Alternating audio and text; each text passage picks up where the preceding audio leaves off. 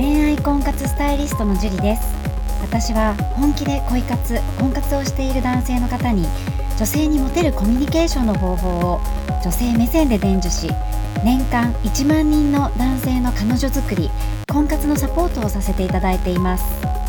ポッドキャスト恋愛婚活スタイリストジュリの野獣でも美女を捕まえるテクニック女性の本音教えますは私恋愛婚活スタイリストジュリが累計1万人以上の女性と接して分かった。普段は聞くことができない女性の本音を交え本気の彼女を作るためのテクニックをこっそり公開するという番組です。あなたに素敵な彼女ができるようより効果的な生の声をお伝えさせていただきますので楽しみにしていてください。本編に行く前に番組からお知らせがあります。この番組を購読いただいていた方に限定公開の結婚につながる本気の彼女ができる5ステップ講座をプレゼントさせていただいています。番組の一番最初のボタンをクリックすると簡単にプレゼントが受け取れるようになっていますので、ぜひご覧いただければと思います。質問も受け付けていますので、どしどし送ってくださいね。それでは本編のスタートです。こんばんは、恋愛婚活スタイリストのジュリです。こんばんは、神崎です。はい、じゃあ今日も早速質問からお願いします。はい、えー、今回、七しさんですね、名前がないので、初めて質問を送らせていただきます。はい。好きな女性にお父さんみたいと言われるのは、どのような意味があるのでしょうか？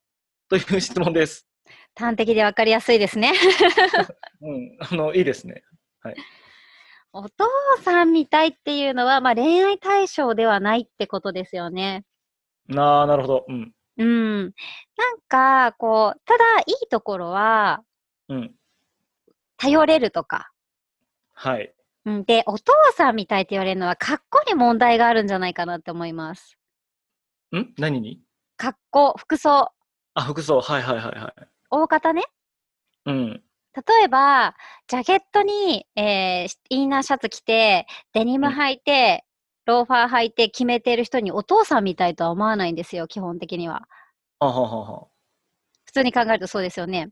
まあ、わかります。うん。神崎さんをお父さんみたいと思う人はほぼほぼいないと思うんですね。うん、多分僕の姪っ子ぐらいじゃないかな。うん。そう。だから、例えば格好がちょっとサイズが大きかったりとか、それで、はい、あと体型？うん。体型がちょっと大きかったりとか、はい。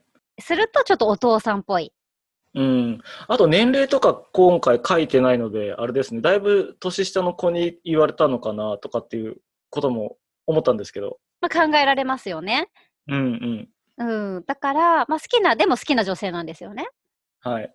ただ優しいよねとか、頼りになるよねっていう言葉も入ってるけど、うんうん、まだ男になってないから、はい。うん、そこをちょっと男を見せていったらいいんじゃないかなと思います。なるほど。体型だったり、格好だったり、髪型だったり、話す内容だったりとか、はい。それをその好きな女性に合わせていく。うんうんうん。隣にいて、彼氏、いい彼氏だねって、似合ってるねって言われる自分になる。はい。うん。その、えー、彼女が、まあ、じゃあ、20代後半だとしたら、はい。お父さんって言ったらやっぱり40、50みたいなイメージですよね。うん、まあそうですよね。だから、その見た目、体型、会話の内容を、髪型を、そっちに寄せていく。好きな子に寄せていく。はい。じゃないと、お父さんからは卒業できないので、はい。うん。で、えー、温かいとことか優しいとことか頼りになるっていうのはそのまま持続して。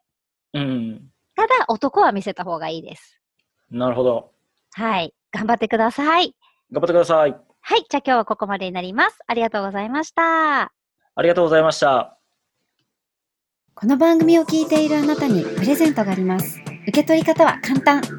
ネットで恋愛婚活スタイリスト樹と検索して、樹里のオフィシャルサイトにアクセスしてください。次にトップページの右側にある無料動画プレゼントをクリック。表示されたプレゼントフォームにメールアドレスを登録して送信するだけ。ポッドキャストでは語られない極秘テクニックをお届けします。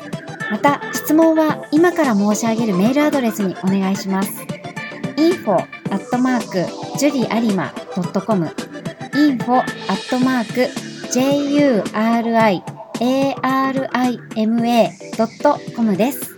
この質問の際には、懸命に、ポッドキャスト係と明記してください。それでは、次の回を楽しみにしててくださいね。